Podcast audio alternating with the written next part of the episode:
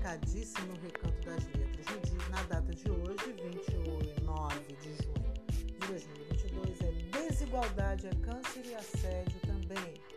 Os dados são alarmantes. Fome é fato. Quem sente esta dor? 33,1 milhões de brasileiros. A pesquisa revelada em relatório pela Rede Pensão revela o rosto de um país alimentar.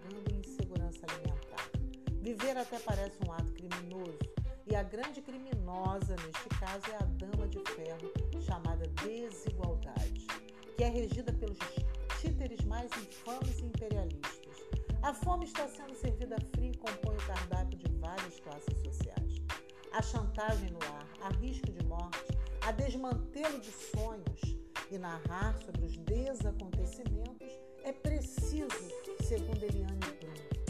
Os leitores carecem de notícias detalhadas e oriundas do forno jornalístico literário. Alguém no mundo midiático precisa publicar as injustiças, alegrias, dores e, e turbulências das histórias vindas das comunas. O indivíduo sem face, que revira os grandes latões de lixo e que dorme no meio-fio também é notícia.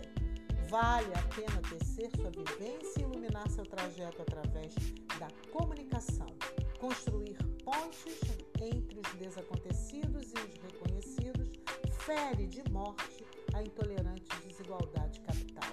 No próximo dia 1 de julho de 2022, o Decreto 9.140-20 de calamidade pública tornar-se-á sem efeito e, com isso, uma gama de docentes do Estado do Rio de Janeiro terá que retornar às salas de aula em momento ainda pandêmico. Uma vergonha. É ilógica a falta de sensibilidade do atual governador do Rio. O professor continua na berlinda, tendo de escolher entre ganhar as migalhas de pouco mais de mil reais mensais para sobreviver no charco da insegurança alimentar ou enfrentar a Covid em loco e não passar fome literal. O Brasil com, com S está faminto, cativo e sucumbindo pela força do descaso habitual. É e assediar gente também faz parte do pacote do fascismo. Vide o episódio da Caixa Econômica Federal. E isso não é vitimização. Isto é dissabor causado por uma política colonial de império. Uma política que não tem vergonha alheia em dar as mãos ao fascismo, em campanha verde e amarela, com participação efetiva de alguns empresários que compactuaram com a morte de 671 mil pessoas no afã de lucro, bem no auge da pandemia. As empresas aliadas ao governo central foram contra a campanha humanitária do Fique em Casa. Milhares morreram incautos. A negligência alijou homens, mulheres, crianças. E alguém disse em alto e bom som: Eu não sou Covid. Foi este mesmo indivíduo,